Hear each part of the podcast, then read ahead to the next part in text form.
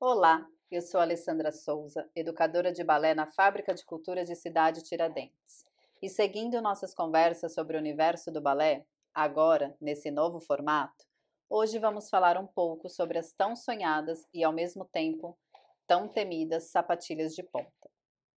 É muito comum se pensar que não se está dançando balé se a bailarina não estiver na ponta dos pés, e que as sapatilhas de ponta sempre existiram. E isso não é verdade. Dançar na ponta dos pés é uma técnica recente se a gente pensar em toda a história do balé. Quando o balé surgiu nas cortes italianas, lá no século XVII, nem sequer se utilizava sapatilha, nem com ponta, nem sem ponta. As pessoas dançavam com seus próprios sapatos do dia a dia e que possuíam salto alto. Só com a fundação da Academia Real de Dança, na França, uns 20 anos depois, é que começaram a surgir sapatos mais específicos para a dança. Mas ainda assim, sempre com salto alto, que era um padrão na época. Isso só mudou em meados do século XVIII, quando a bailarina Maria Camargo, que dançava no balé Ópera de Paris, utilizou pela primeira vez uma sapatilha sem salto e percebeu-se que com isso ela podia executar melhor os movimentos havia possibilidade de criar e executar ainda mais movimentos, inclusive saltos, que eram praticamente impossíveis de fazer com os sapatos de salto alto que eles utilizavam. Mas só começou-se a pensar nas sapatilhas de ponta após 1795, quando o coreógrafo Charles Didelot teria criado o que foi chamado de máquina voadora que nada mais era que um dispositivo de cabos e fios que levantava os bailarinos durante as danças, fazendo com que eles ficassem por alguns momentos, alguns segundos, com apenas os dedos dos pés tocando o chão. Isso trazia uma sensação de leveza, de flutuação, de algo mágico acontecendo. E que foi muito bem recebido pelo público mas esse não era um dispositivo prático e não permitia a realização de muitos movimentos. Assim, os coreógrafos passaram a procurar cada vez mais maneiras de trazer essa sensação de leveza para a dança.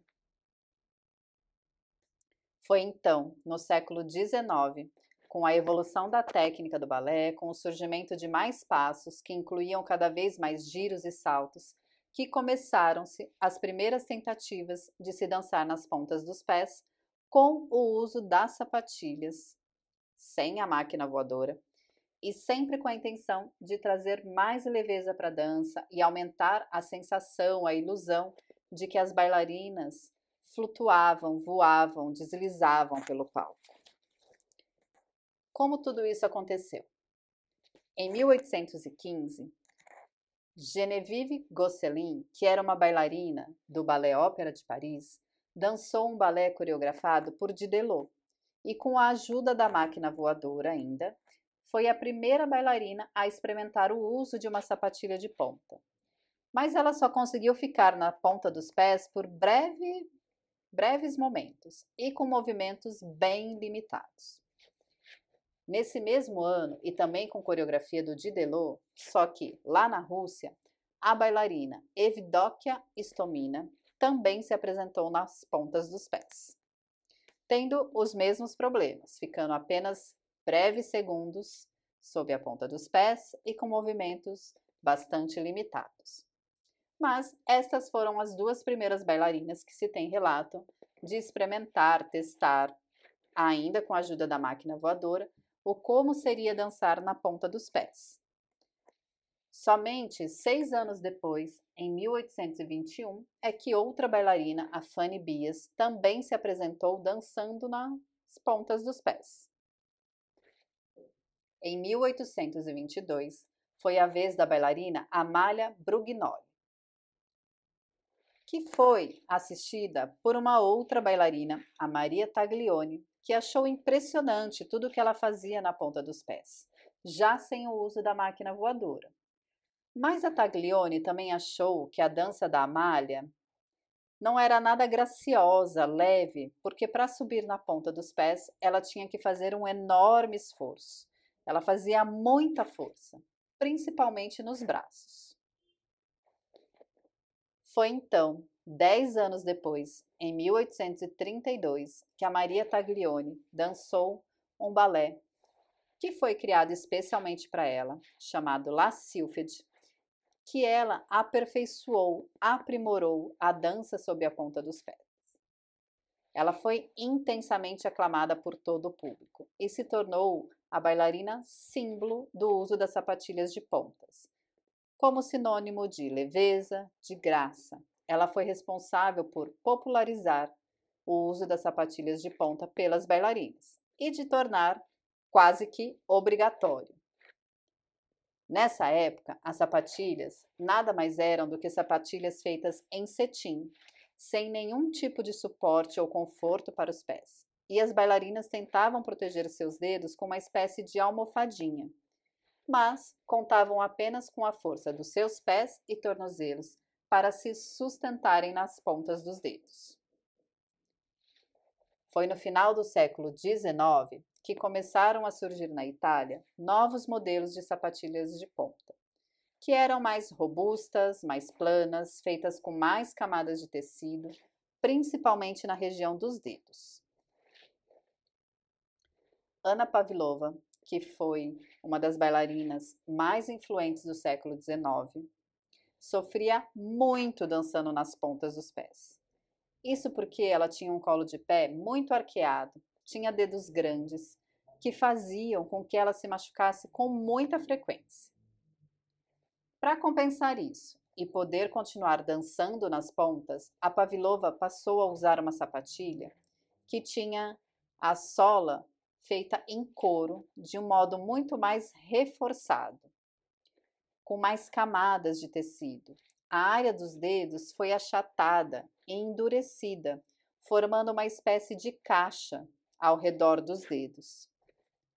Com isso, dançar nas pontas ficou mais fácil para ela, porque ela tinha mais suporte, mais apoio na sapatilha. A Pavlova, por conta disso, foi chamada de trapaceira por suas colegas. Mas mal sabia ela que ela estava desenvolvendo o design das sapatilhas de pontas modernas, que são utilizadas até hoje.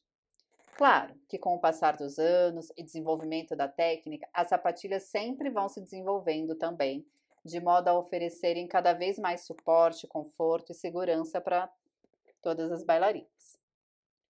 Importante lembrar que sapatilhas de ponta, apesar de serem projetadas para nos apoiar, nos sustentar na ponta dos pés, não são instrumentos mágicos. Não é porque você faz balé, mesmo que já há alguns anos, porque você tem tal idade ou porque sua amiga já dança nas pontas, que é só comprar uma sapatilha e sair dançando lindamente e magicamente. É muito perigoso utilizar sapatilhas de ponta sem a devida orientação e acompanhamento. Você pode se machucar seriamente. Para dançar com uma sapatilha de ponta é preciso muito trabalho técnico, força, desenvolvimento muscular, um treinamento específico, entre tantas outras coisas. Então, o momento de iniciar o trabalho nas pontas dos pés precisa passar pela avaliação do seu professor. É preciso buscar a orientação para a compra da sapatilha correta para o seu pé. Em alguns casos, é até preciso a avaliação médica para se ter a certeza que é o melhor momento de começar com esse trabalho. Então, por hoje é isso. Espero que vocês tenham gostado e aproveitem as informações aqui colocadas. Em breve eu retorno com mais curiosidades, fatos e histórias sobre o universo do balé. Até a próxima!